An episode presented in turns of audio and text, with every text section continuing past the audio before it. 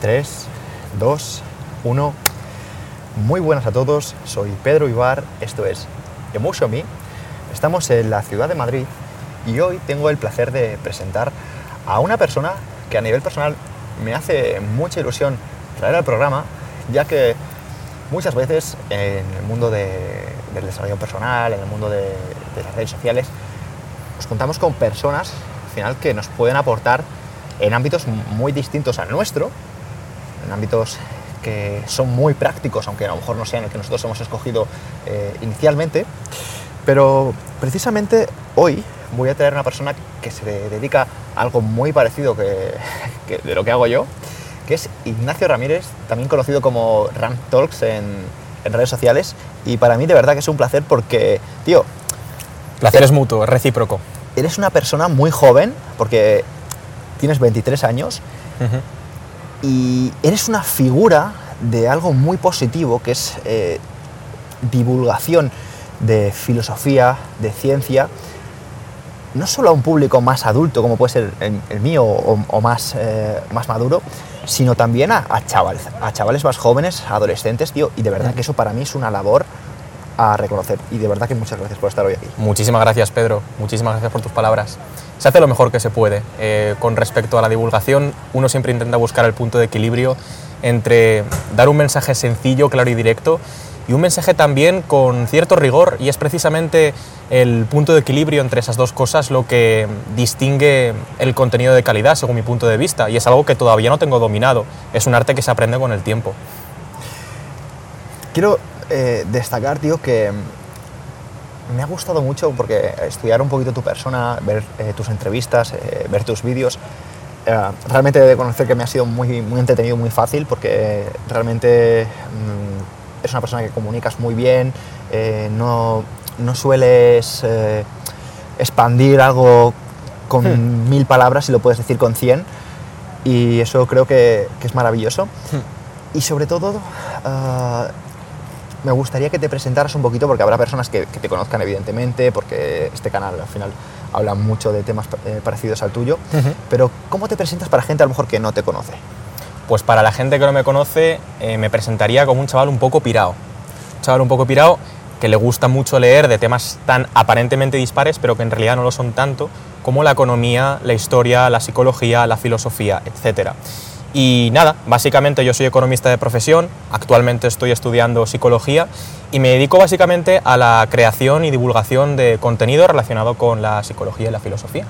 Y eso es básicamente lo que hago, subir vídeos a YouTube, cortodocumentales, y también vídeos a otras plataformas como Instagram, TikTok, alguna que otra asesoría de vez en cuando, etc. Eso es básicamente todo lo que tendría que decir. ¿Y mm, cómo, cómo ve una persona como tú? Estamos hablando de un, un chaval joven que ahora mismo está estudiando psicología a distancia. ¿Cómo ve una persona como tú que ahora mismo ya se está dedicando profesionalmente a lo que le gusta? La universidad, la formación.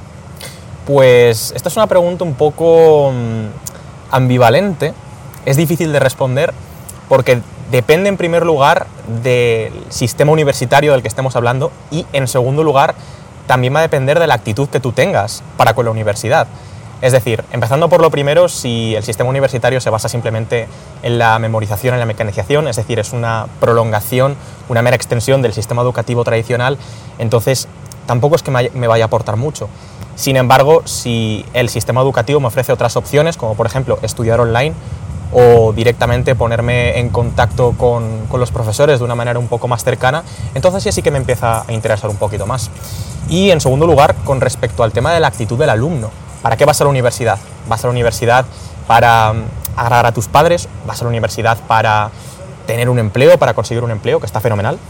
¿O vas a la universidad, aparte de para esas cosas, para construir tu persona, para construir tu intelecto. Yo creo que lo último es bastante importante y determina también, eh, esa motivación intrínseca determina también cuál va a ser tu carácter a lo largo de los años. Quiero que sigas hablando un poquito de, de ese enfoque, porque mm, al final muchos de nosotros empezamos a, a tomar decisiones de quiero estudiar esto, quiero estudiar lo otro, sin a lo mejor tenerlo muy claro. Mm, Y quiero que nos cuentes un poco tu visión de cuando una persona dice, hey, hey, hey, hey, dónde estoy, qué estoy haciendo, porque lo has contado en alguna entrevista y me, me ha gustado bastante. ¿Quién soy? ¿Qué estoy haciendo? No sé a qué te refieres exactamente. Estabas estudiando hace años, fue tu primera carrera, eh, telecomunicaciones, Sí. y dijiste, hey, ¿qué estoy, Ah. ¿qué estoy haciendo aquí que no va Mm. conmigo a lo mejor, ¿no? Bueno, como todo chaval de 17 y 18 años, es muy complicado saber a esas edades qué es lo que quieres hacer para el resto de tu vida, o por lo menos cuál es ese área de conocimiento que te llama más la atención, porque tanto los intereses como las direcciones son muy cambiantes a esas edades, y bajo mi punto de vista, una persona de 16, 17 años todavía no ha recopila- recopilado, procesado, eliminado, almacenado y transformado toda la información que tiene que transformar para mm, saber a ciencia cierta qué es lo que quiere hacer. Yo creo que estamos en una edad en la que básicamente mm, el adagio principal debería ser ensayo y error, ensayo y error. Y en este sentido yo no fui la excepción. Me metí a ingeniería de telecomunicaciones porque me gustaban mucho las matemáticas y al final me salí porque no me gustaba mucho, adivina qué, la ingeniería de telecomunicaciones. Entonces, luego me metí a economía porque me llamaron la atención bastantes libros relacionados, sobre todo libros de, de la escuela keynesiana, posteriormente también me familiaricé con el monetarismo, etc. Y me llamó mucho la atención. Era una, una ciencia que cada vez se está matematizando más y eso me, me llamó la atención. Y bueno, resulta que la economía es una gran pasión, pero no es mi mayor pasión. Mis mayores pasiones son la filosofía y, y la psicología. Entonces, para que veas ¿no? que no todos son aciertos a la primera, no- ni tienen que serlo, ni tienen que serlo. Y creo que el camino del intelecto, el camino del crítico pensador se va formando poquito a poco. Es mi opinión. Y, y la mía, la mía, al final, eh, algo que has dicho de ensayo-error. Mm. O sea, cómo nos vamos haciendo mediante ensayo-error. Mm. Y si te das cuenta, a lo mejor en el mundo académico, o sea, cuando estamos estudiando, mm, castiga, ¿no? El suspenso es como estás Sí. mal visto, eres el patito feo si suspendes, ¿no? Sí, Y, y al final eh, estamos dando cuenta una gente, por ejemplo, más enfocada a la estadística, como Nassim Taleb, que habla un poco de, de- de justo de todo lo contrario, ¿no? de, de cómo realmente es importante eh, haberse equivocado y cómo las personas que tienen cicatrices al final, las que se juegan la piel, son porque han desarrollado una especie de, de- de visión distinta del mundo, donde el error Exacto. no está tan mal visto. Exacto. Eh, también tengo que decir que el sistema educativo español no es equivalente a otros sistemas educativos. No solamente estoy hablando de la utopía de Finlandia, Finlandia. No estoy hablando solamente de eso. Vámonos a Asia, vamos a examinar qué se está haciendo en Singapur, vamos a examinar qué se está haciendo, por ejemplo, en Tailandia, y creo que podríamos aprender por lo menos una cosa o, una cosa o dos.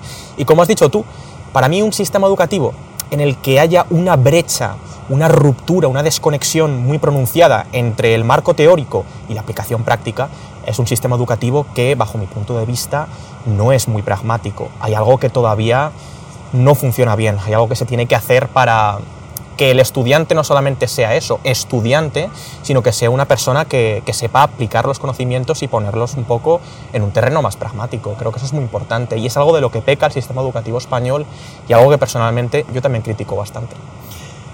¿Cuánto de importante ha sido en tu vida darte cuenta de, de estas cosas para llegar a, ese, a esa visión? Porque sí que es cierto que has comentado en Mm. alguna ocasión que no te levantas de un día para otro con... Porque hay personas seguramente que te habrán dicho, ¿cuál ha sido tu cambio? Eh, ¿Cuál ha sido tu punto de inflexión? ¿no? Esa típica pregunta Sí, que, sí, sí, que sí. se hace muchas veces ¿no? en este mundo de, de- de desarrollo personal y demás. ¿no? Pero sí que es cierto que cuando consideras que el término desaprender, esa, esa inconstancia de decir, esa- ese momento de decir, wow, es que hay muchas cosas que he dado por hecho que, que son de un camino, Mm. que a lo mejor no son de ese camino, ¿no? Cuando te das Claro. cuenta de eso. Pues fíjate, Pedro, yo creo que hay un equilibrio que debe ser alcanzado y esto es un sistema que me ha costado mucho desengranar y es básicamente con el tiempo. Creo que toda persona necesita, como dice Descartes, certezas en su vida en un momento dado para seguir adelante. Pero también es bueno conservar cierto grado de duda, de cuestionamiento ante la realidad. Entonces yo la conclusión a la que he llegado es la siguiente vamos a adoptar cierto grado de escepticismo, vamos a cuestionarnos el porqué de las cosas, vamos a eh, quitar naipes de, nuestro castillo y vamos a seguir construyendo un castillo de conocimiento. Eh, en cuanto al pensamiento crítico se refiere, vamos a preguntarnos cosas para forjar un pensamiento crítico y para tener una visión mucho más rigurosa, objetiva y científica. Sin embargo, vamos a ser hasta cierto punto más dogmáticos, más estáticos en cuanto al sistema de principios y valores se refiere. Es decir, yo voy adelante y te puedo decir cuáles son mis, mis valores principales. Mis valores principales son la valentía, la sobriedad, etc. Entonces, creo que eso constituye el core de mis principios y valores. Y luego a partir de ahí nos vamos moviendo. Hay valores más fluctuantes y valores más, más estáticos. Pero en cuanto a mi pensamiento crítico se refiere, en cuanto a la búsqueda de la verdad y de la objetividad, es constante, es constante. Y aplico, además en el método científico, si te das cuenta, eh, las verdades epistemológicamente hablando no son verdades definitivas, son verdades que se tambalean, verdades que en cualquier momento son susceptibles de ser refutadas. Entonces, bajo mi punto de vista hay que buscar ese equilibrio entre tener cierta certeza y seguridad en tus principios y valores y al mismo tiempo tener la capacidad crítica para cuestionarte las cosas. Te estoy escuchando, tío, y, pienso, este chico tiene 23 años y, personalmente me, fascina porque esa seguridad, esa sobriedad con la que evidentemente estás comunicando, em, estoy convencido de que no ha sido de un día para otro, ¿no? Es algo que has trabajado seguramente durante hmm. muchos años, mucho tiempo, a raíz de, de, haber tenido muchas dudas, ¿no? Seguramente quiero que nos cuentes un poquito eso porque mm, yo he estado un poco en esa visión también y quiero, quiero conocer tu caso, quiero conocer de dónde vienen esas dudas, de dónde viene esa, digamos, esa tambaleada, ese, mundo tambaleado que necesitas eh, hacer firme. Creo que entiendo tu pregunta, corrígeme si me equivoco. Te puedo contar cosas de mi pasado oscuro. Perfecto. Te puedo contar cosas donde efectivamente no estaba tan centrado como puedo estar ahora, aunque ahora no es que esté centrado al 100%, yo creo que es un proceso, es un camino. Y en estos tiempos oscuros, como cualquier chaval, eh, hace lo que hace por instinto, hace lo que hace por, pura intuición, que no está mal la intuición. En ciertos momentos hay que ser intuitivo, pero cuando todo tu pensamiento es intuitivo, ahí tenemos un problema porque está siguiendo, a fin de cuentas, la filosofía del drogadicto. Entonces, eh, al final, yo vengo de un cuadro muy depresivo. O sea, a los 18 años en telecomunicaciones, yo tengo una depresión de caballo. Me di cuenta de que en realidad no estoy donde quiero estar, ni mucho menos. Y te enfrentas a, ese vacío, a ese silencio, cuando le preguntas al universo, ¿pero qué tengo que hacer? ¿Por qué? ¿Para qué vivir? ¿Qué es esto? ¿Qué es esto? ¿Por qué? ¿No? Y cuando ves que el universo no te responde, empiezas a comerte la cabeza. Y al final te das cuenta de que el sentido, como dicen muchos existencialistas, como Sartre, como Kierkegaard, tenemos que crearlo nosotros. Entonces yo vengo de un cuadro muy depresivo, un cuadro pues eh, muy ligado a la culpa, a las hiperexigencias, a pues bueno, a un paisaje interior muy complejo y donde lo sustantivo puede ser adjetivo y viceversa. Entonces, al final todo ese mundo interior tan complejo te hace preguntarte ciertas cosas y te hace tirar por un camino quizás más ligado a, lo intelectual, pero al mismo tiempo lo que vas aprendiendo conforme pasan los años es que no todo es intelecto, no todo es teoría. Tienes que socializar, tienes que conocer a, nuevas personas, tienes que abrirte a nuevos entornos, tienes que vivir nuevas experiencias. Y hasta que yo no entendí cómo romper la barrera entre, entre lo teórico y lo práctico, no conseguí dar ese, ese paso ese salto. ¿Sabes lo que te quiero decir? Y, al final es eso, tío, es un proceso de búsqueda constante, es, dinámico en contraposición a estático, es algo que no, que no termina. Es darse cuenta de uno mismo de cómo somos los responsables de hacia dónde va nuestra vida, ¿no? O sea, esa, hmm. esa culpa viene por una causa, ¿no? O sea, esa, esa, causa genera una, una, emoción y esa emoción genera, como tú estabas diciendo, un comportamiento y ese comportamiento otra causa que genera a su vez una emoción que claro. genera un comportamiento, ¿no? Claro. Y llegó un momento que dijiste, hasta aquí, ¿no? Voy a hmm. tomar un poco las riendas de, de mi vida hmm. y, y, quiero que nos cuentes un poco eh, cómo tomas la rienda de tu vida y cómo eso afecta también el hecho de, de, tu comportamiento también con, con YouTube y cómo enfocas tu YouTube a decir, ostras, esto me está mejorando a mí mi vida, quiero hacérselo llegar a los demás? Pues es complicado, pero voy a intentar simplificarlo. Digamos que mm, hay cosas que tienes que hacer y cosas que tienes que dejar de hacer. Eh, yo siempre he sido un chaval muy lanzado en cuanto a lo que tengo que hacer. Si me tengo que poner, me pongo. Si tengo que trabajar, trabajo.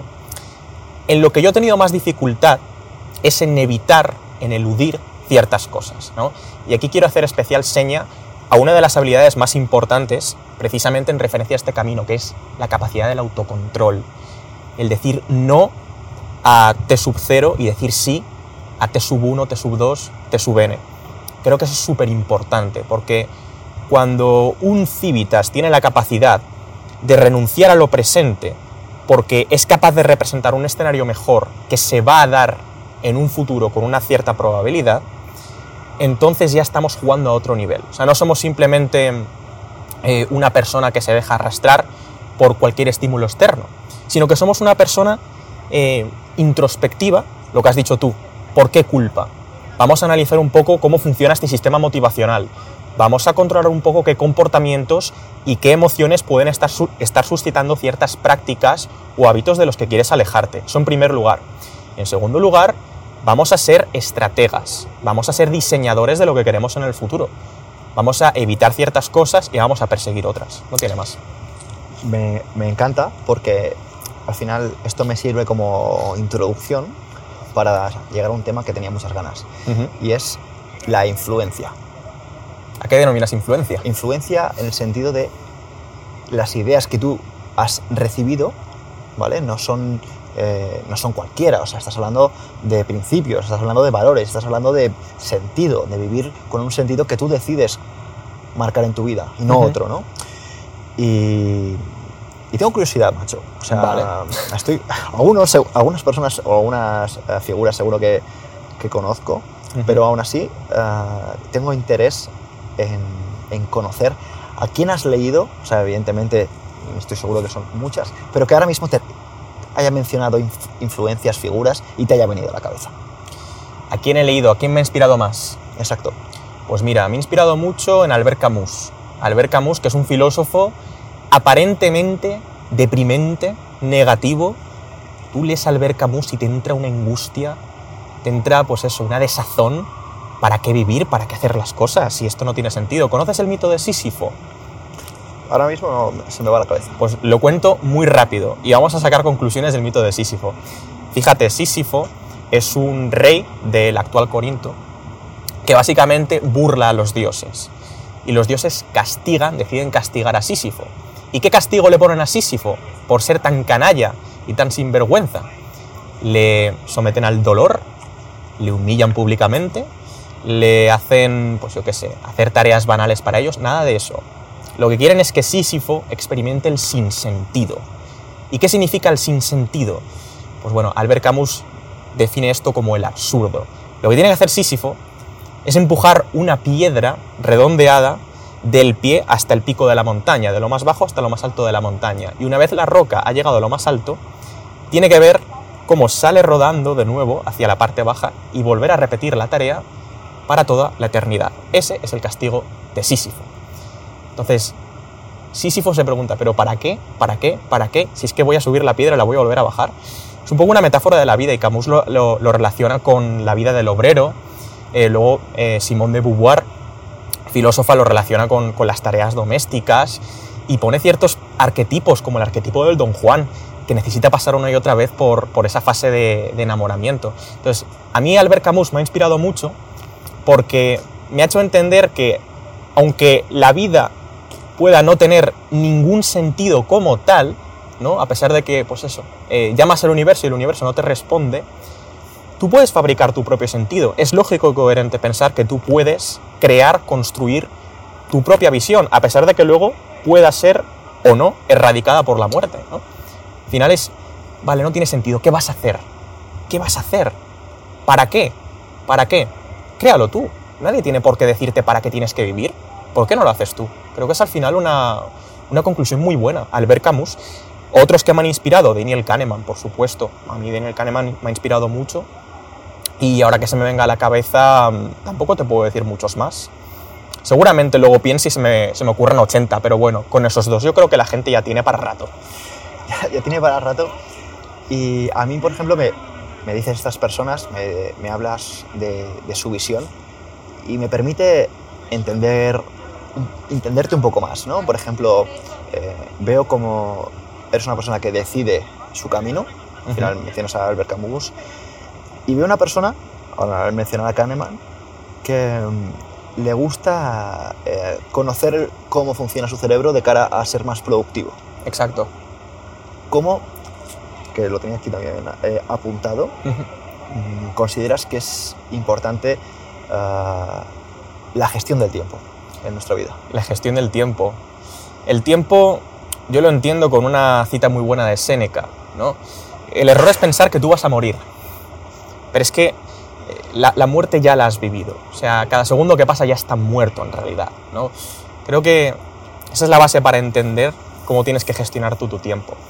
Eh, fíjate, yo creo que lo mejor que puedes hacer es proceder al cálculo hedónico. ¿Qué es el cálculo hedónico? Eh, valoras ciertas actividades a tiempo presente, valoras ciertas actividades en el futuro o a lo mejor actividades que ahora te cuesten un poquito más, que te vayan a, a provocar cierta molestia, cierto dolor, pero que luego poco a poco te van dando esos beneficios eh, grandiosos. Y también valoras justo lo contrario, actividades que, que, te dan muchos beneficios y placer instantáneo, pero que luego te van poco a poco consumiendo en un bucle de tormento y letargo bastante, bastante chungo. Eh, procede al cálculo hedónico. Intenta, ¿por qué no? Intenta pasártelo bien de vez en cuando, está bien de vez en cuando un poquito de gratificación instantánea. Eh, tenemos que vivir también el presente, pero sobre todo intenta que la mayor parte de tu día esté constituido por, por actividades que, que te vayan a reportar beneficios en el medio y largo plazo. Creo que eso es una visión utilitarista y una visión hedónica de lo que, de lo que puede ser esto. Preferiría, en lugar de utilizar la palabra hedónica, uh -huh. utilizar más la palabra epicúrea. Epicuria, vale. Porque tal vez el, el, hedonismo viene más por el dejarse llevar sin sentido. Hmm. Y, a, y, a, lo mejor el, el, epicurio lo hace más pensándolo con ese beneficio hmm. hacia sí mismo, más allá del placer. También tenemos varias acepciones dentro de la palabra hedonismo, pero efectivamente, yo creo que es, mejor decir epicurio, porque de hecho el cálculo hedónico viene de Epicuro. O sea, tú lo encuentras en, no sé si es en la carta a Meneceo, puede ser de Epicuro. Eh, así que sí, yo creo que en ese, en ese sentido compartimos yo visión. Y quiero dejar claro una cosa, esto es algo que se aprende, no es algo con lo que se nazca. Porque a todos nos ponen de repente una tarta de chocolate un viernes por la tarde o lo que sea, y tenemos que hacer un poquito de esfuerzo para no comérnosla. O sea, es algo que, que realmente se domina con el tiempo, no viene, no viene solo. Y también tenemos que ser hasta cierto punto comprensivos con nosotros mismos y no castigarnos por ser una especie de, de, Superman de la resiliencia y de, del autocontrol, ¿sabes? Mira, no, pensaba sacar este tema eh, en este podcast porque tengo un montón de, cosas para preguntarte y quería, quería asegurarnos de que la tarjeta de memoria nos respetase. No obstante, has sacado un tema, tío, que a nivel personal me, me fascina porque me lo, me lo, repito mucho y reflexiono sobre ello. Uh -huh. Y es el de el hedonismo necesario porque hablas vale. de, de del, aprend, del aprender, que es una conducta realmente que todo el mundo nace con ella, ¿no? Nosotros nacemos con ese hedonismo nato uh -huh. por pura supervivencia, porque si no pensáramos en comer, no, pues probablemente nos moriríamos, si no pensáramos en Exacto. dormir, probablemente nos volveríamos locos. Y, y, el problema está en cuando nos dejamos un poco llevar por, por estas conductas. Y tú has comentado antes ¿no? que has tenido también tú una época más oscura. Yo soy uh -huh. el primero también que, que lo admite. Uh -huh. Y a veces, um, cuando divulgamos un poco eh, a, a, las personas que nos oyen, a que nos siguen, divulgamos siempre desde el buscar un sentido, desde sí. el. Eh, desde el formarse, desde el crecer, desde el decir no, desde un poco conductas que hemos desarrollado claro. al, al haber tocado un poco fondo y, y, al haber sido en nuestros momentos pues personas más epicúreas, ¿no? Mm. Entonces, ¿tú consideras que hay que estar más abierto a, a, a esas conductas? ¿Cómo, ¿Cómo, ves tú esta visión? Pues veo que como todo hay que llegar a, hay que llegar a un punto de acuerdo con nosotros mismos. Eh, no sé si conoces el, el mito del carro al lado de Platón Creo que esto es un, es un, buen mito para ilustrar esto, vamos, es que nos viene, nos viene a pelo. Mira, fíjate, eh, el caballo, el caballo, o sea, hay una, una, auriga, una auriga es un cochero, ¿no? Una auriga es el conductor del carruaje. Y Platón describe un, car un carruaje formado por el auriga, un caballo negro y un caballo blanco. Entonces, ¿qué representa el caballo negro?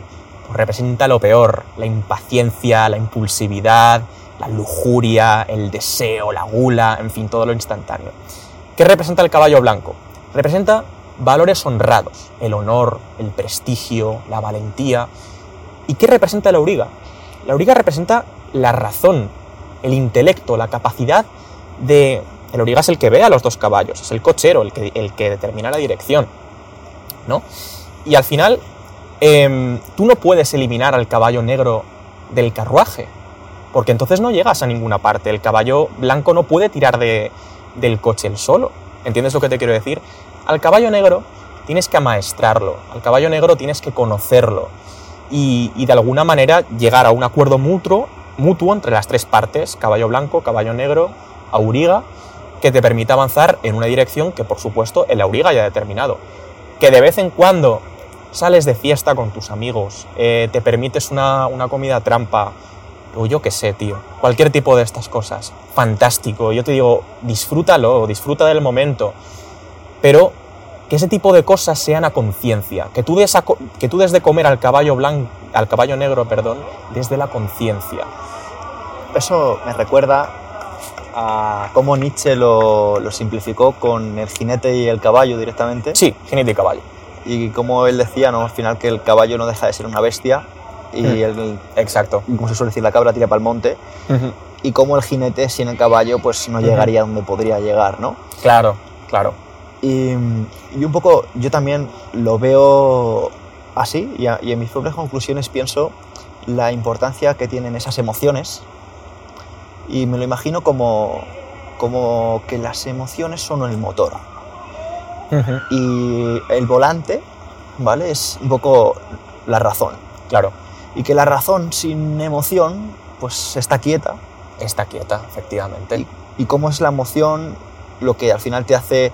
eh, yo lo he visto al final por mi profesión, he sido pues, muchos años entrenador, cómo la gente no venía racionalmente tampoco al gimnasio, sino que lo dejaba por, con su pareja o, o- y Mm. quería estar en forma. ¿Cómo Venían reactivamente, reaccionando. Eso es, a las emociones, ¿no? Como Claro. no, no, no era un- una razón en sí misma que ellos habían pensado por su Claro, salud claro, y demás, sino eran por, por esa emoción de- del desapego, del, del, ¿Mm? o el propio apego incluso, que era lo que les movía dentro, ¿no? O a lo mejor se miraban delante del espejo un día, no les gustaba lo que veían, para el gimnasio, ¿no? O sea, siempre eh, motivado por una emoción desagradable, una emoción conflictiva, ¿no? Como puede ser el, rechazo hacia uno mismo, eh, la culpa, incluso eh, la tristeza, ¿por qué no? Gente que está triste, vamos a liberar un poquito de endorfinas, vamos a equilibrar la bioquímica y ya está.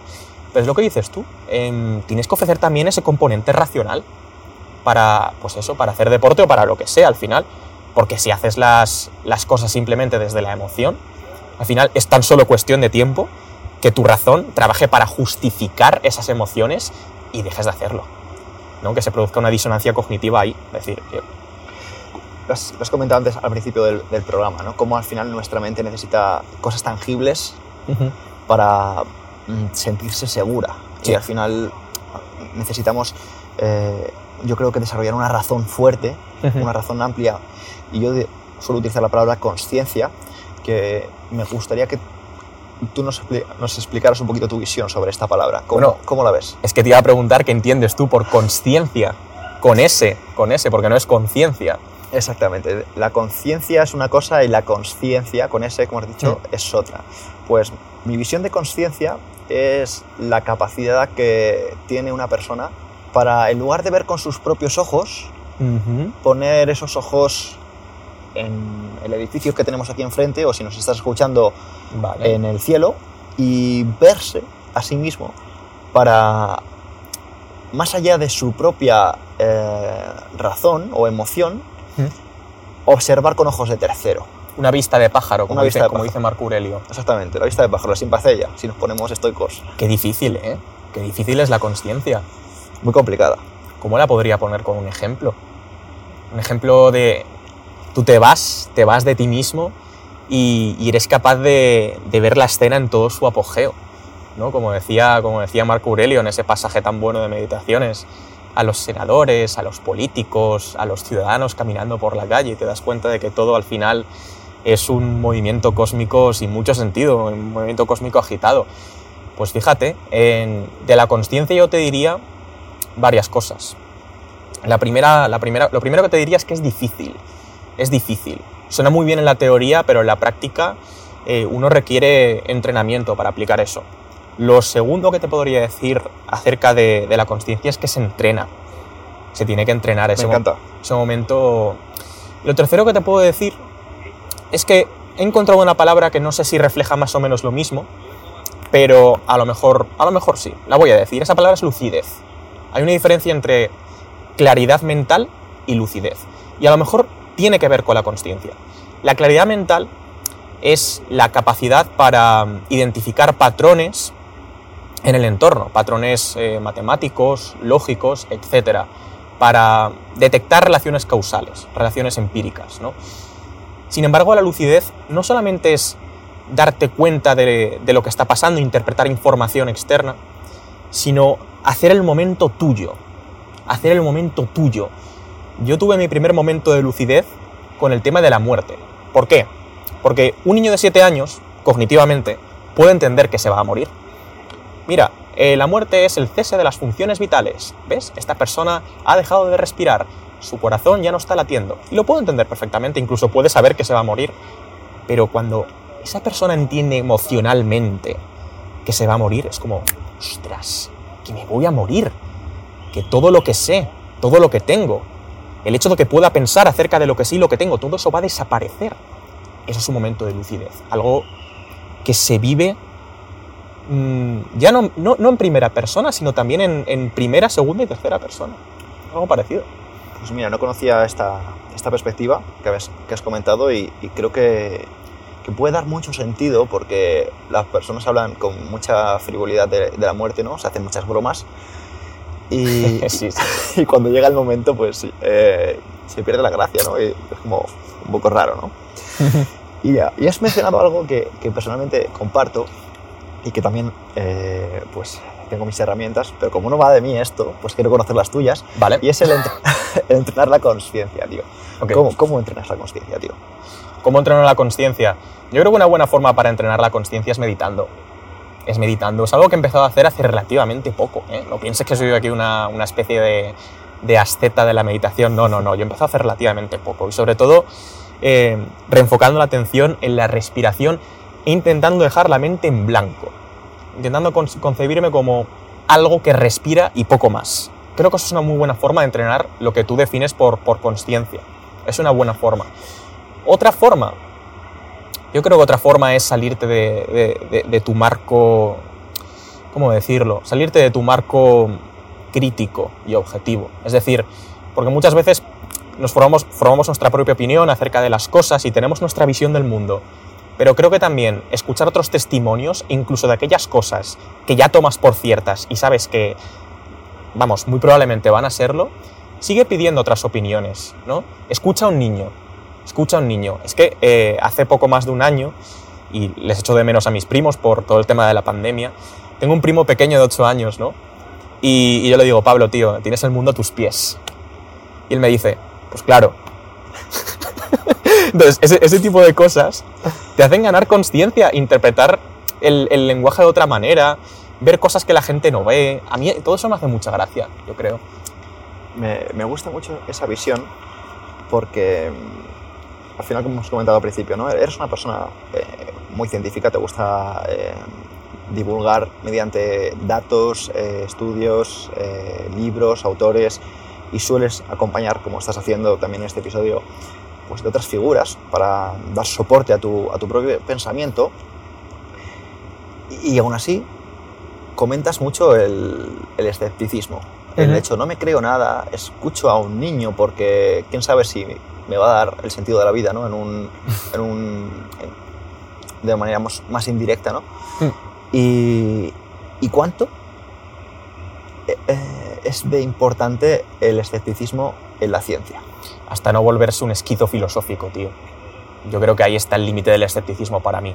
Es decir, si me cuestionara absolutamente todo, como por qué me echo desodorante por las mañanas o por qué me lavo los dientes, al final acabas loco. No te adaptas al mundo y, y adoptas una, una actitud demasiado neurótica, demasiado neurótica. Creo que ciertas cosas tenemos que dejarlas como verdad provisional en una especie de, receptáculo, en una especie de, de consultorio, y a partir de ahí vamos jugando con otras y nos seguimos cuestionando las cosas, por supuesto, pero no todo. Yo creo que el límite lo tiene que encontrar cada uno, ¿no? Pero a mí me gusta mucho, por ejemplo, encontrar respuestas alternativas, ¿no? No me gusta la polarización, no me gusta que la gente se vaya para extremos, o sea, no me gusta, por ejemplo, el concepto soy de derechas o soy de izquierdas y ya está. Y, y no escucho ninguna idea que no sea de, de, la ideología política que yo defiendo. ¿no? ¿no? Me gusta jugar con los grises. Soy una persona que va por ahí. Es más, eh, has sacado un tema que es, es, un poquito controvertido y que no quiero profundizar porque realmente me genera bastante aspereza y de hecho el tema concreto de izquierda y derecha me, me llega a sonar rancio, o a oler rancio, perdón. Y es, um, ¿qué opinas de que en mitad de 2021, que estamos ahora mismo se siga todavía teniendo conceptos como izquierda y derecha. Pues yo creo que es falta de educación. Falta de educación a muchos niveles, no solamente económico, que es al final examinar el fondo, la forma, perdón, sino también falta de educación psicológica, porque el pensamiento dicotómico, de hecho, es una de las distorsiones cognitivas que mencionaron Albert Ellis y Aaron Beck en su terapia cognitiva, la primera generación de las terapias. Y, básicamente ese pensamiento dicotómico de o todo o nada, o blanco o negro, o derechas o izquierdas y nada más, o conmigo o contra mí, que es de hecho el, el o conmigo o contra mí se utiliza como, como, dinámica de abuso en relaciones de pareja en las que uno de los miembros o ambos son narcisistas o tienen algún otro trastorno de la personalidad. Entonces, esta falta de educación ya, eh, pues eh, desde el colegio, desde el instituto, eh, condiciona al individuo a ser cada vez más tribal, más sectario, ¿no? Más, eh, parece que no nos enseñan a crear nuestro propio pack ideológico, sino directamente vas a una tienda y, y, parece que lo compras, lo compras todo ya hecho, como quien compra un juego de sábanas, ¿no? A mí me gusta pues construir mi propia filosofía con base en principios de, de filosofías y corrientes variadas, no solamente quedarme con una. Y sobre todo porque al final, como has comentado antes, ¿no? uno de tus referentes es Kahneman y al final si constantemente te estás repitiendo, ¿no? por ejemplo, soy de derechas o soy de izquierdas, uh -huh. es Exacto. muy probable que te lo acabes creyendo Exacto. y que te cueste crecer un poco a nivel, mm. pues, uh, sería mm, neuronal, o sea, al final a nivel de sinapsis, que sí, creas sí, nueva sí. sinapsis. Es que y... la familiaridad, de hecho, la familiaridad contribuye a que algo sea concebido como verdad. Y no solo la familiaridad, sino también la sencillez o que algo sea políticamente correcto. Es decir, que algo, eh, que una idea, por ejemplo, que yo exponga parezca justa, parezca una idea benévola. Eso contribuye mucho también a que, a que, nos, la, nos, a que nos la acabemos creyendo. Y a veces el mundo es un poquito más turbio de lo que nos queremos imaginar, o menos. Pero en cualquier caso hay que abrirse. Eso es. Y mira, tío, esto tampoco tenía pensado sacarlo, pero es que la verdad que estoy hablando contigo como si estuviéramos en una conversación en un parque. Desde luego. Y me estoy viniendo arriba. Entonces, eh, tío, ¿por qué nos afecta tanto o por qué tenemos ese miedo en el siglo XXI, eh, aquí en 2021 también, a que nos etiqueten rápido como por ejemplo... Eh, críticas que están tan profundizadas, ¿no? Como por ejemplo, eres racista, eres eh, facha, eres uh -huh. rojo, eres eh, machista. Uh -huh. O sea, ¿por qué eh, esa, esa, hay personas que a lo mejor les cuesta dar su opinión por ese miedo a ser etiquetados? ¿Cómo, cómo va eso? ¿Cómo va? Bueno, yo creo que en primer lugar las etiquetas son hasta cierto punto necesarias. ¿Por qué son hasta cierto punto necesarias? Porque si yo quiero que me conozcas uh -huh. en 30 minutos o en una hora, voy a agilizar mucho más el proceso si yo te ofrezco ciertas etiquetas. Si yo te digo, oye, pertenezco a este grupo o congenio con el 90-95% de las ideas que expone este grupo. Uh -huh. Entonces, las etiquetas son un trabajo muy eficiente, un trabajo muy efectivo, para que otros individuos te puedan conocer y te puedan mapear de forma mucho más rápida. Ahora bien, si nos ceñimos únicamente a las etiquetas, si nos creemos que la persona es la etiqueta y no un conjunto de ellas con excepciones que forman las reglas, entonces tenemos un problema. Porque no estamos juzgando a esa persona, la estamos prejuzgando, ¿no? Si yo te digo, por ejemplo, soy homosexual, perfecto, fantástico, tú vas a conocer ciertas cosas de mí, Pero si tú prejuzgas ciertas cosas con base en prejuicios sociales, entonces ya estás perdiendo capacidad crítica. Por ejemplo, si yo te digo, oye, he votado a Ciudadanos, no he votado a Ciudadanos, a mí todos los partidos políticos de España me parecen, no lo voy a decir porque soy educado, soy, político, soy políticamente correcto, estoy en tu podcast y lo voy a respetar. Pero bueno, he votado a Ciudadanos, tú te puedes hacer más o menos una idea de qué nociones políticas o qué ideas eh, simpatizan con mi forma de ser. Pero yo no soy lo que estoy votando, ¿entiendes lo que te quiero decir? Entonces, etiquetas, bien, sobre, sobre etiquetación, mal. ¿Y cómo podemos perder ese miedo? Pues entendiendo que siempre va a haber alguien que te va a malinterpretar, siempre va a haber alguien que, que va a prejuzgar, que va a incurrir en generalizaciones apresuradas, que va a incurrir en post-Propterok, que te va a hacer falacias a dominem, que te van a hacer perecundiam. Quizás estoy un poco sesgado porque como llevo tanto tiempo en las redes sociales y he visto de todo, digamos que me he acostumbrado a todo tipo de comentarios y ya he perdido el miedo a dar mi opinión porque sé que haga lo que haga siempre va a haber alguien o que va a sacar las cosas de contexto o que va a suponer cosas de mí que, no son verdad. Pero mm, al final hay que perder el miedo porque es imposible caer bien a todo el mundo y es imposible coincidir con todo el mundo. Y eso está bien, eso está bien, eso no está mal. Siguiendo un poquito con esto, tío, te quiero preguntar si compensa dar esa opinión. Uf, uf, depende, depende. Si tú das esa opinión y las ganancias a nivel emocional, psicológico, social, compensan a las pérdidas, por supuesto ponderadas por ciertas probabilidades, em, te puede compensar. Si no, no. Es una noción muy utilitarista. Como ves, no me complico la vida. Es utilitarista, es cierto, y, estamos hablando también del pragmatismo y demás. Lo único que al final, mm, y ya pues me tomo la licencia de filosofar contigo, entramos en, en si lo correcto al final no es lo importante aunque te, nos critiquen. Hmm. Pues mira, ¿quién fue el, el, epítome de lo correcto a pesar de ser criticado? Pues tienes a varias figuras a lo largo de la historia. Tienes la figura de Galileo Galilei, quien fue el pirao que dijo, no, no, que es que no somos el centro del universo, que no somos los más chachipirulis, que la Tierra gira alrededor del Sol y no es al revés, y la Iglesia aún así, y por supuesto la sociedad que estaba condicionada por el pensamiento eh, cristiano, condena a Galilei a, arresto domiciliario. Otro representante de eso, Sócrates.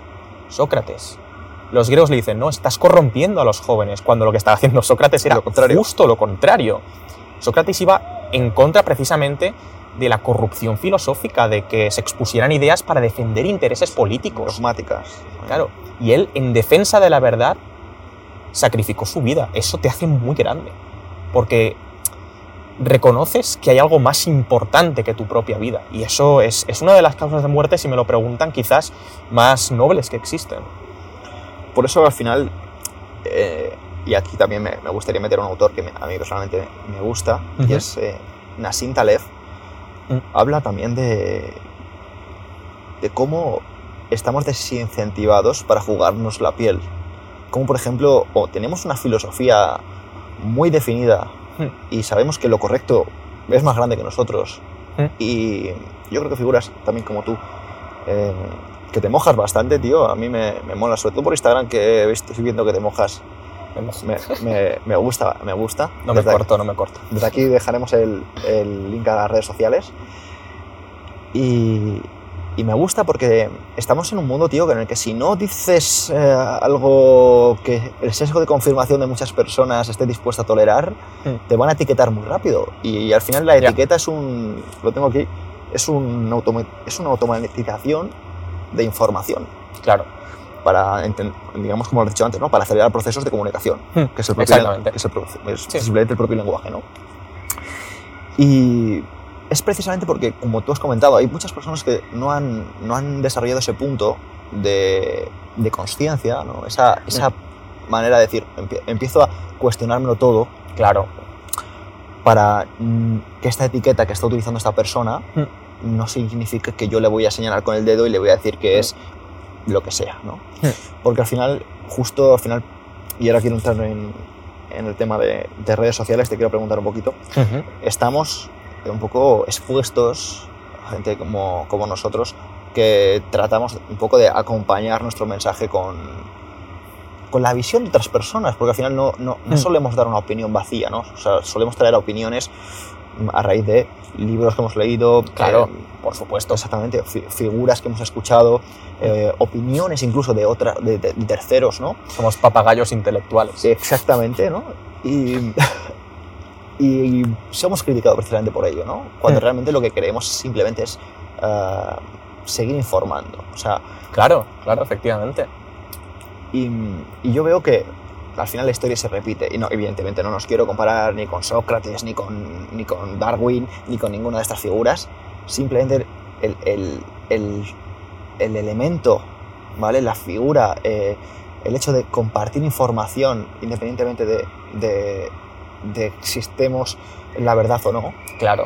es lo que, es lo que importa y sobre todo pues desde aquí, tío, creo que es- sobre todo si estás escuchando esto de- de- desde casa o donde sea, que te des cuenta de que no siempre compensa, como te está diciendo eh, Nacho, pero siempre va a ser lo correcto. Desde luego, desde luego. Y sobre todo, ya por tema de, de- de fidelidad hacia ti mismo. ¿no? A mí no me gusta callarme las cosas cuando decirlas va a dejar mejor al mundo. Sobre todo, ¿no? Yo creo que, también es, un poco una cuestión de fidelidad y eso, de altruismo hasta cierto punto. Eso es. Y ahora quiero, quiero preguntarte, porque tú, aunque eres un chaval muy joven, ya vives de lo que haces. O sea, eres una un chaval de 23 años, independizado, que vive de recopilar eh, información Sí. y compartir eh, de la mejor manera posible. Procesarla, transformarla, básicamente. Básicamente. Eso es. ¿Tú te imaginabas, tío, cuando empezaste que ibas a hacer eso? ¿Que ibas a dedicarte a, a compartir información y a divulgar? Yo creo que no. Yo creo que mi trabajo de hoy en día, si me, si me cuenta lo que estoy haciendo a, a mi yo de hace 10 años, creo que estaría flipando. O sea, jamás me habría pasado por la cabeza esto. Más que nada porque mis sueños y expectativas eran otras completamente diferentes, ¿no? Y al final esto es un proceso hegeliano. Tienes una, una tesis, esa tesis es puesta en duda, es decir, tienes una antítesis, y luego las dos tienen que llegar a un acuerdo para formar una síntesis. Y a partir de ahí esa síntesis vuelve a ser contrastada, etcétera, etcétera, ¿no? Y a partir de aquí, eh, yo te puedo decir solamente una cosa. Disfruto de lo que hago, me lo tomo en serio, eh, intento ir a más. Es decir, yo creo que, por ejemplo, en, en estos últimos cuatro años he pasado de nivel 0 a nivel 1, porque ahora mismo, como tú me has dicho, vivo de hacer corto documentales en YouTube, de vez en cuando hago alguna que otra asesoría para empresas. Tengo también un Patreon, o sea, un, sí, un Patreon que me da de vez en cuando eh, algún ingreso por parte de los patrones. Eh, tengo también TikTok que me da un poco también de beneficios y algún que otro contrato con alguna marca también sale de vez en cuando. Pero vamos, vivo a gusto, pero yo no quiero a gusto, yo quiero eh, cubrirme las espaldas, porque como dice Séneca, la diosa fortuna un día premia y mañana castiga. O sea, nadie me está asegurando que dentro de un año o dos me vaya igual de bien que ahora. Entonces, hay que cubrirse las espaldas, siempre con muchísima humildad, y, trabajar, trabajar para hacerlo lo mejor posible a lo largo del tiempo. ¿no? Entonces, eh, yo lo veo como, pues bueno, un privilegio que ha venido con, con trabajo y con esfuerzo, pero algo que, que a fin de cuentas puede ser temporal y hay que currar, hay que trabajar para, para intentar dedicarte a esto todo lo posible. Y mira, tío, ya que estamos, te quiero felicitar porque conseguir vivir, ya no de lo que te gusta, ¿vale? Que eso creo que al final no, no es tan exclusivo ni tan elitista, sino de divulgar filosofía, tío.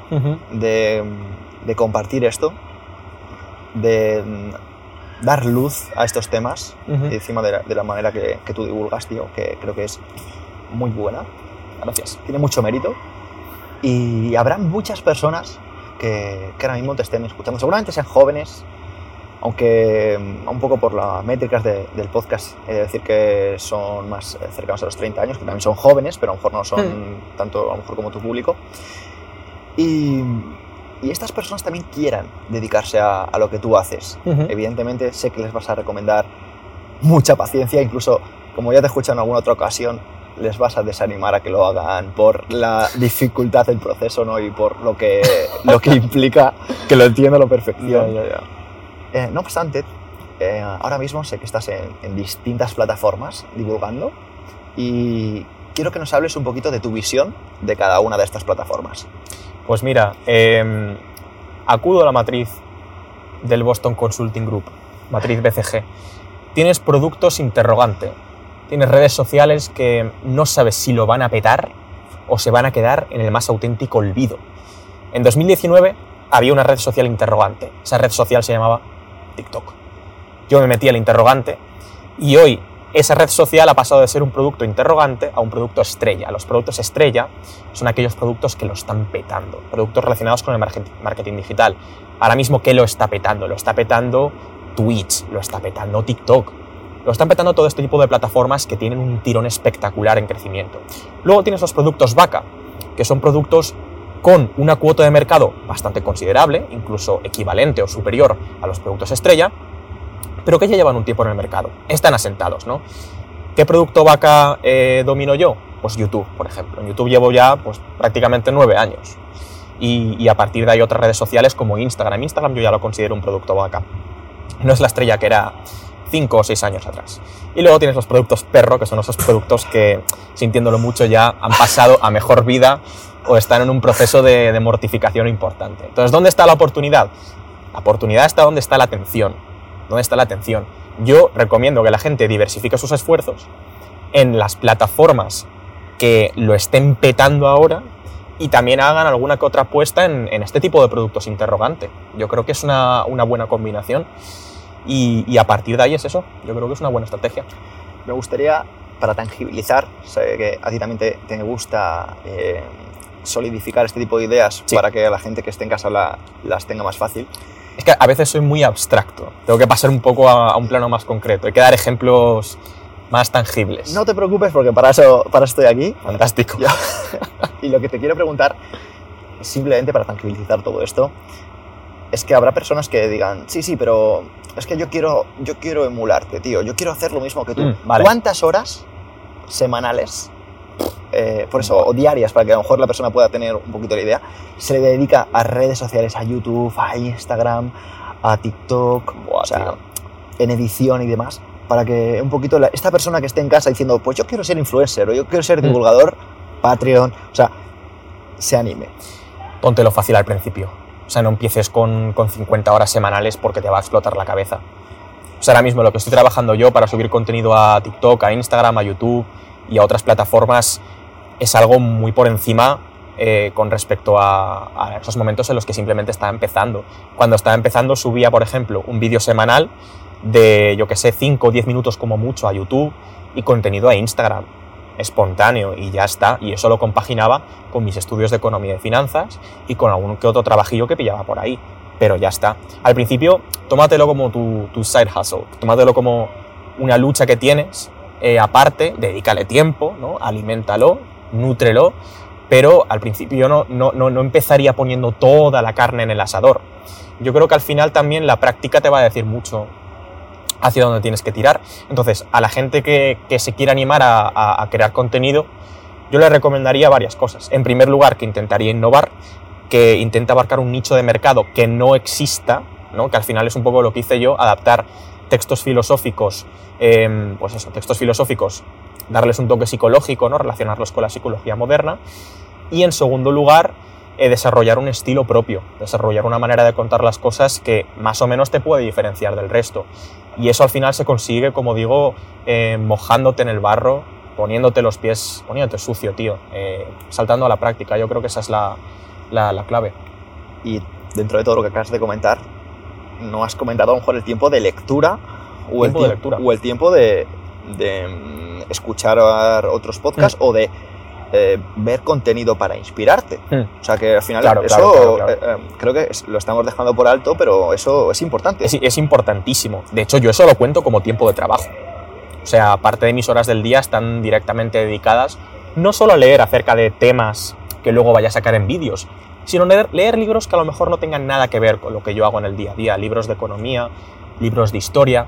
Yo me acuerdo, por ejemplo, la primera vez que estuve leyendo acerca de, la revolución agrícola y leí esa famosa cita que decía, no, no, es que el hombre no domestica el trigo, sino que el trigo ha domesticado al hombre. En ese momento yo estaba leyendo de historia, estaba leyendo de eso y de cómo al final el trigo se expandió por Oriente Medio, por Europa, etc. Bueno, pues cuando yo leí acerca de eso y me familiaricé con todos los problemas de espalda, con las hernias discales, con todas las lesiones que tenían eh, las personas que vivían en la revolución agrícola hace 12.000 años eh, aproximadamente, em, me surgió una idea. Voy a hacer un vídeo acerca de la gratitud, acerca de la perspectiva. ¿Qué es coger perspectiva? Pues en primer lugar, vamos a tener en cuenta que las oportunidades que tenemos hoy en día son mucho mayores con respecto a, a las oportunidades que tenía una persona de la revolución agrícola o una persona, sin ir más lejos, que vivía en la, etapa victoriana, que no tenía acceso ni siquiera a, agua potable. ¿no? Entonces, todo este tipo de cosas, todo este tipo de ideas también se sacan por asociación, atreviéndote a, leer cosas que aparentemente no tengan mucho que ver con lo que tú haces, pero que al final sí que te puedan dar alguna que otra idea y algún otro paradigma, como dice Aristóteles, eh, para tus vídeos. Creo que eso es muy importante, tío. Te abre mucho la mente. Y es muy importante porque a mí me recuerda la mente renacentista, ¿no? Yo pienso un poco en, Leonardo mm.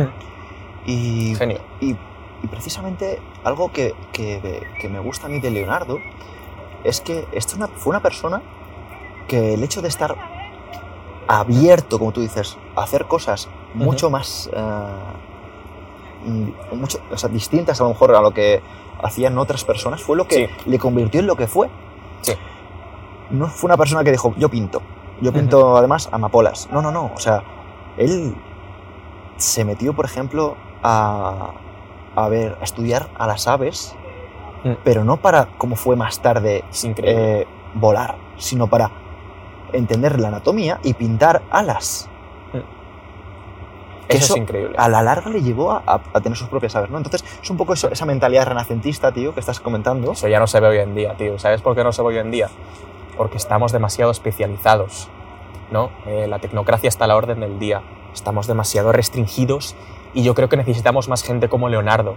Que sea, no te voy a decir que sea aprendiz de todo y maestro de nada, no, pero sí que te voy a decir que aunque, aunque tengamos un núcleo, un kernel, una, una, disciplina o área de conocimiento que sea nuestra especialidad, en mi caso a lo mejor la economía o la psicología, sí que tenemos que familiarizarnos con distintas ramas, con, o sea, tenemos que ser también aprendices en otras cosas, porque aprender de otros campos también refuerza em, el aprendizaje sobre el tuyo, sobre aquello que más dominas. Entonces, tenemos que ser un poquito más como Leonardo en y ese reduces el envejecimiento, además, porque ¿Mm? algo que a nivel personal creo que decir eh, que no al aprendizaje es envejecer es matar neuronas. Bueno, eso desde luego, vamos. Eso desde luego, independientemente de que tú te formes en una o dos cosas o en cinco, decir no al aprendizaje, a la renovación constante de, tu marco conceptual, es un equivalente de, una mente muerta, una mente que se está muriendo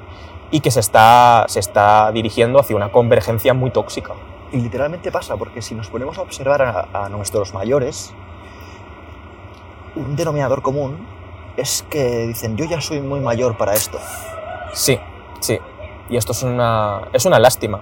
Es una lástima. una persona mayor que, que, realmente no esté dispuesta a aprender más, ¿no? y ese también es un paradigma muy ligado a, los años 70, 80, de no, yo ya me he formado, yo ya tengo mi carrera universitaria, ya tengo mi especialidad, ya tengo mi puesto de trabajo y, y realmente no voy a aprender nada salvo las cosas que tenga que aprender para aquello a lo que, a lo que me esté dedicando pues eso quizás te acaba matando poco a poco. Totalmente, tío. Es una lástima. Lo he visto eh, en, más en una, mejor en un aspecto más físico. Como entrenador he visto a, personas que directamente se negaban a, entrenar o a entrenar de determinada manera diciendo, no, es que yo ya soy muy mayor. Y, y, claro, al final es el mensaje que yo creo que te mandas a ti pues mismo. Pues claro, claro. Es como, eh, yo conozco, por ejemplo, a nutricionistas, ¿no? No, no, yo soy nutricionista, tengo 50 años, tengo 60 años, y a lo mejor te están mencionando para una dieta estudios que salieron en los años 90, que no está mal que me menciones un estudio eh, que salieron en los, en años 90 si los has contrastado con lo que ha pasado en las últimas décadas. Pero en caso de que tú simplemente estés repitiendo lo que repetías hace 20 años sin tener en cuenta que, como hemos dicho al principio del vídeo, la verdad científica está en, sigue un proceso de transformación constante, pues entonces, chungo. Chungo, Constantemente, tío. Mira, yo recuerdo una cita cuando, ahora que has comentado eso, y es cuando una persona dice, no, no, es que yo tengo 20 años de experiencia. Y yo pienso, tú lo que tienes es un año de experiencia repetido 20 años. Eso es increíble. Eso es increíble. Es una frase muy buena. No la había escuchado. No la había escuchado.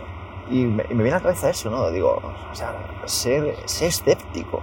O sea, Que No- sí, que tienes que tener tu, tu basement, tienes que tener tu, tu, tu campo base, tienes que tener ahí tu- tus bases sólidas bien asentadas, pero tío, innova, adáptate, porque si no, sobre todo porque es salud mental. Porque mm, si tú das por hecho que vas a estar siempre con tu pareja y Hmm. tu pareja la semana que viene se va con otro o con otra, Hmm. te vas a llevar una hostia que no te la vas a ver venir por ningún lado. Pero Ya. si ya vienes con la mente abierta de que todo puede pasar, la mente está sana, tío, porque cuando eso pasa, no ha pasado. Quiero decir, es como, bueno, pues, eh, pues ya está, ha pasado. O sea, vives Sí, con, sí. con más felicidad, tío. Y te quiero preguntar, qué bueno. Es que decía, de hecho, Epicteto, antes de que me hagas esta pregunta, es que ya soy muy estoico, perdóname, estoy todo el rato sacando cosas de estoicismo, pero me leí, me leí en Quiridión hace poco por tercera vez y decía, es que cuando una persona besa, tiene que tener en mente que aquello que está besando, ya sea un perro, ya sea una mujer, ya sea tus hijos, aquello que besas es mortal. Es que si tú no entiendes que aquello que besas es mortal, ¿qué te va a pasar cuando aquello que besas se vaya o se muera? ¿No? Entonces, es- son cosas a, a lo mejor un poco absurdas e incluso bastante, bastante satíricas, pero, pero es que son muy coherentes también. O sea, son coherencias que se nos olvidan, ¿sabes? Mira, no me parece nada absurdo, tío, porque creo que no hay nada menos absurdo que la naturaleza. Mm. Y, y- y de hecho, como este podcast se me, se me va a alargar y conozco la tarjeta de memoria, que sé que le queda como un ratito, Vale. te voy a decir, y esto ya para, para- para los oyentes, por favor, que si queréis escuchar a, aquí a Ignacio, a Nacho, en, en Diario Estoico hablando de estoicismo, hablando de Epícteto, hablando de Séneca, hablando de Marco Aurelio, por favor, dejádmelo en los comentarios, que a mí me encantaría exprimirlo como un limón. Así que, por favor, encantaría, yo encantado. y, y Encantado pregun- de la vida. y preguntarte por las leyes de la naturaleza, Hmm. Porque hay, personas que cuando les hablas de las leyes de la naturaleza se están imaginando Tarzán, se están imaginando a la selva y se están imaginando a, a- a todo eso, ¿no? Y, y si nos vamos un poquito a, lo- a los planos de nuestro día a día, a otros planos más metafísicos, eh, que- pero que estamos viviendo en todos los días, ¿no? El dinero que ganamos, eh, cómo nos van las relaciones, la ley de la naturaleza está presente en todo, tío. Y es un tema que también me, me encantaría eh, hablar contigo, así que depende un poco más de- del oyente. Depende del oyente. Y ahora quiero volver a enlazar con una mente sana, tío. ¿Cómo crees o cómo tú mismo entrenas tu cabeza o tu mente para sentirte sano, para sentirte con energía, feliz? Wow. Das por hecho que, que ya he descifrado la felicidad. Doy por hecho Que soy Que- una especie de, de- de maestro de la felicidad. Doy por hecho que eh, conoces una serie de herramientas Sí. o principios para eh, hackearte cuando no te sientes feliz.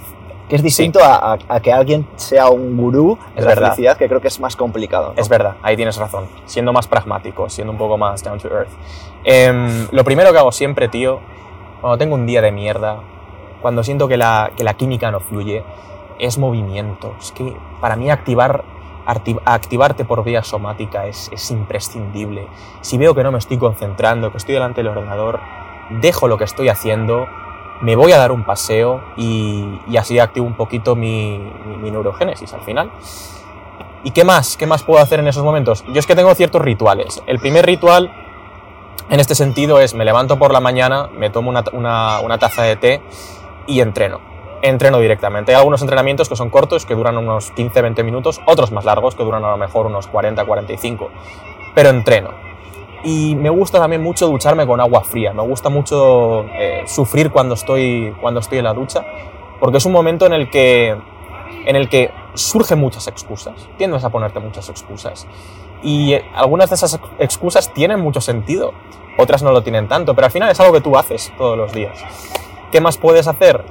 Estoy empezando, como te he dicho antes, a meditar, porque esto no es algo que yo mm, solía, eh, so- soli- no soliera, no sé si, si se dice así, no es algo que solía hacer mucho, ¿no? Y realmente es algo que mm, estoy incorporando a mi vida y me está dando buenos resultados, sobre todo en el, en el plano de la atención, en el plano del enfoque. Y por supuesto otros temas como la, como la alimentación son imprescindibles. Ahora, ¿qué es aquello en lo que yo considero que fallo un poquito más? Pues fallo un poquito más en el tema del autocontrol, ¿no? porque también hay que ser críticos, yo no lo hago todo perfecto y, sería un hipócrita si estuviera diciendo que lo hago todo perfecto. En temas de autocontrol todavía tengo muchísimo que mejorar, es mi, a lo mejor mi punto débil, ¿no? esa baza que, que me puede delatar un poco más. Pero vamos, si te refieres a actividades que tú puedas hacer y que te, te puedan librar de ciertas emociones conflictivas ahora y que puedan ser beneficiosas en múltiples aspectos, movimiento físico, eh, exposición a frío caliente, alimentación, ejercicio, todo lo que tenga que, todo lo que sea eso para mí es, es beneficioso. Es beneficioso. O sea, ¿consideras que el, el, deporte está directamente relacionado, o sea, la actividad física, mejor dicho, a una vida más feliz?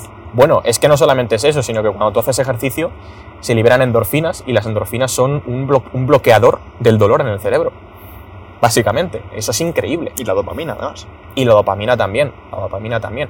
Entonces, eh, tienes que jugar un poquito con... Tienes que conocerte a ti mismo también. Y a veces, aunque, aunque tú hagas todas esas cosas, te puedes seguir sintiendo mal. Te puedes seguir sintiendo mal. Entonces, otra herramienta también que yo valoro mucho y que estoy empezando a valorar durante esto, en, sobre todo en estos últimos años, es la herramienta social. Comunícate con otras personas, cuéntale tus problemas a la gente. Creo que eso también hace, hace lo mismo en ocasiones que, que una buena, un buen entrenamiento. Comunícate, tío.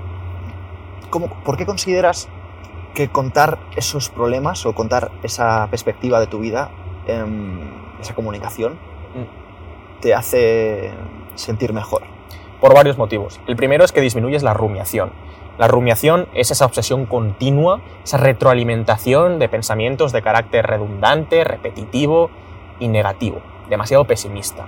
Cuando, tú, cuando yo te cuento a ti mis problemas, imagínate que te cuento un problema, eh, me estoy asegurando de que a lo mejor al día siguiente dentro de dos días no voy a estar rumiando sobre ese problema, porque ya te lo he contado, lo he exteriorizado, lo he verbalizado, tú me has dado ciertas nociones acerca de ese problema que antes no se me habían ocurrido.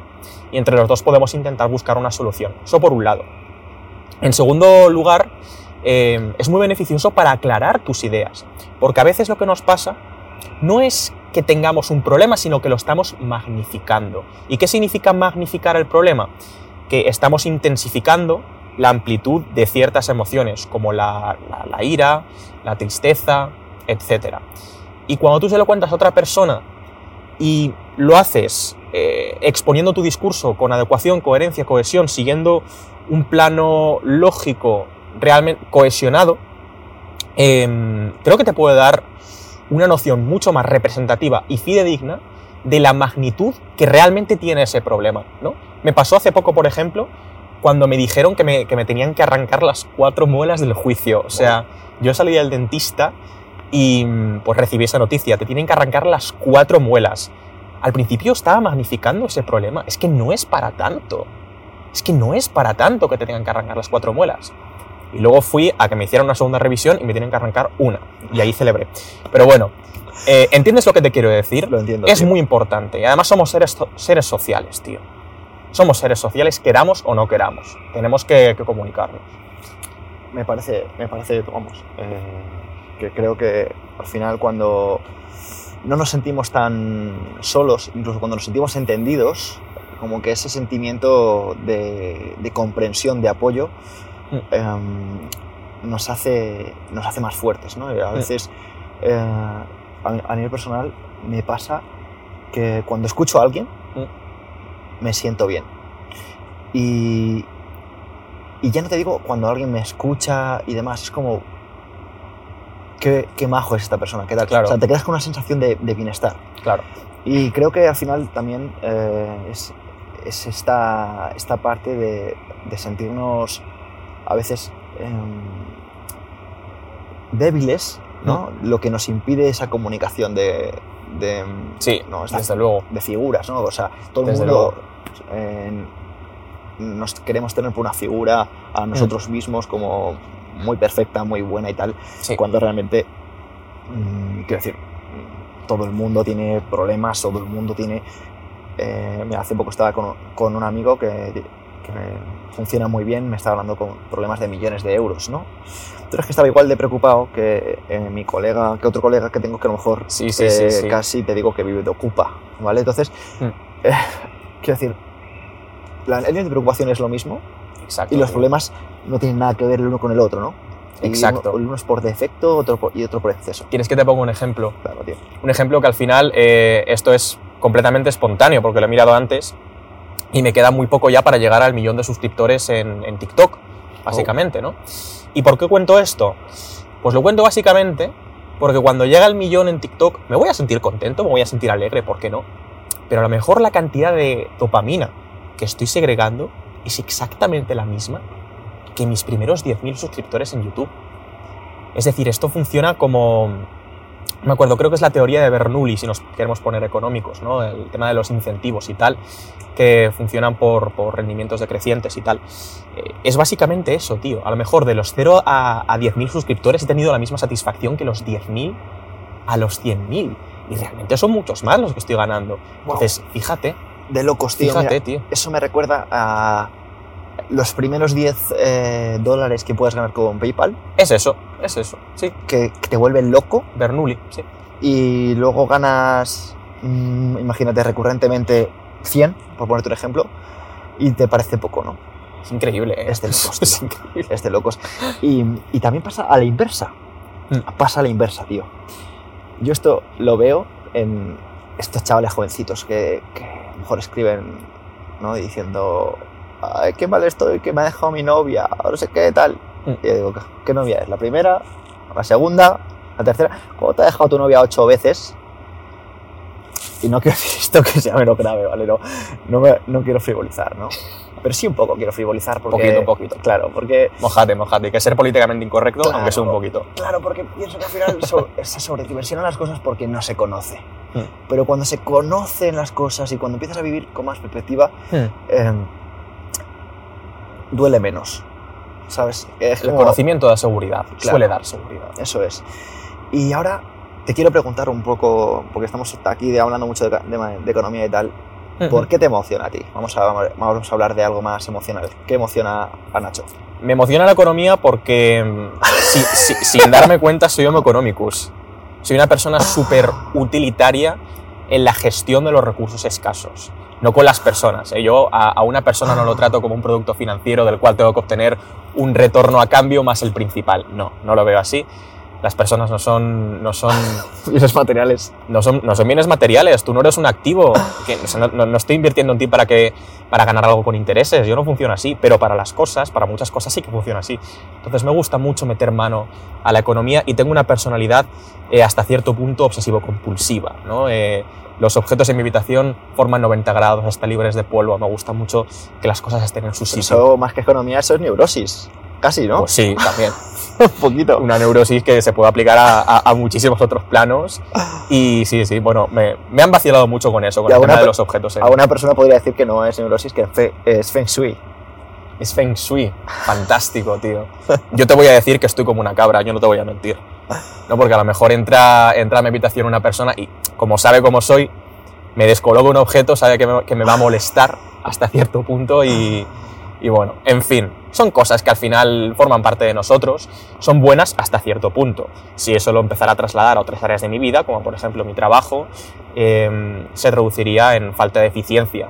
Eso es. Entonces hay que tener cuidado, hay que tener cuidado con esas cosas. Quiero ahora eh, preguntarte por una recomendación que quieras dar a, a personas que Hmm. estén detrás de, de, de la pantalla o del micrófono y quieran acercarse más a, a, a tus conocimientos. Evidentemente, abrir una lista muy, muy amplia que podrías hacer, Mm. pero simplemente algún tipo de, de lecturas mencionado antes, Albert Camus y demás, Albert Sí. Kahneman, pero ahora seguro que se te viene a la cabeza algún, alguna figura más de libros, podcast o vídeo para, Mm. para que las personas se, se acerquen un poquito más. recomiendo no tanto libros, podcasts, sino que la gente se moje con el tema de los idiomas, porque te abre mucho la cabeza pensar en otros idiomas. Hay palabras, por ejemplo, que yo las recuerdo a lo mejor primero en otro idioma, antes que en el español. Yo que sé, por ejemplo, hace poco eh, estaba leyendo en francés y me, me encontré con la palabra casque. Que es básicamente, eh, bueno, en inglés es casket y en español es canasta, ¿ves? O sea, en español no te acuerdas primero de esa palabra, pero accediendo mediante otro idioma sí que te acuerdas. Los idiomas te abren mucho la cabeza. Entonces, ¿qué canales sigo yo eh, en otros idiomas? Sigo un canal de filosofía muy bueno que se llama Le Précepteur. Sigo a, otros canales, un canal de finanzas muy bueno que se llama The Plain Bagel. Luego, ¿a, a qué otros autores de filosofía puedo seguir? Rationality Rules, eso está muy bien también. En fin, recomiendo que, que la gente busque aquella disciplina o materia sobre la cual se quiera formar directamente en YouTube, porque es muy bueno también tener una referencia audiovisual. Ahora, con respecto al tema de, autores, eh, autores filosóficos que yo recomiende, yo recomiendo a, las supernenas de la antigua Grecia. ¿Quiénes son las supernenas de la antigua Grecia? Aristóteles, Sócrates y Platón, hay que leerles. Y luego te puedes encontrar otras cosas interesantes como Kant, Baruch Spinoza, Albert Camus, como he mencionado. Y luego, en el plano de la psicología, yo recomiendo mucho a un psiquiatra que toca varios temas, ha hecho varios libros acerca de trastornos de la personalidad, de la depresión, se llama Enrique Rojas, me parece un, escritor excelente. Luego también recomiendo de psicología, básicamente em, depende también de, la persona que hay detrás, porque si la persona no entiende la jerga psicológica, a lo mejor le resulta un poco complicado. Entonces, para un público un poquito más, em, pues eso, para que sea más accesible, recomiendo, por ejemplo, a Daniel Goleman. Daniel Goleman se expresa con, una claridad bastante ejemplar, así que le recomendaría. Y no sé muy bien qué, qué, recomendar más. Es que realmente te puedo recomendar. ¿Y en economía, ¿a quién te gusta, de quién te gustaría recomendar? Me gusta mucho Thaler, me gusta mucho Thaler. Y también me gusta de economía. Yo soy muy fan de Keynes, no porque sea keynesianista o que neo-keynesianista. Sí. esto. Sino básicamente porque es un economista que marcó época. Es un economista que marcó época. Me gusta mucho también Robert Nozick. Leer a Robert Nozick, os va a gustar lo que dice Robert Nozick. Tampoco tenéis que estar de acuerdo con él. Eh, me gusta mucho, pues eso, autores austriacos, eh, Ludwig, Ludwig von Mises, por ejemplo. Y me gusta mucho también mojarme con, no solamente con, con, la teoría austriaca, sino con diferentes escuelas económicas. A Karl Marx también hay que leerle. Hay que leerle porque dice cosas interesantes. Y mm, no sé qué recomendarte mucho más, la verdad. Yo creo que has dado para estar unos cuantos meses. unos cuantos. Al menos. unos cuantos. Y yo no te digo si, si solo hablamos un idioma, ¿no? Eh, entonces, vamos a ver me gustaría, tío, para ir terminando, porque es que, sinceramente, estoy en esa dicotomía en el que seguir preguntándote, pero dado que se está haciendo de noche y va a empezar a hacer frío a unos niveles en los que prolongar esta, esta, esta exposición no puede ser buena. Qué malas, la, la, naturaleza estoica nos está, nos está controlando aquí. Exactamente. El neuma, el, aliento ígneo nos está, nos está expulsando poco a poco. Eso es.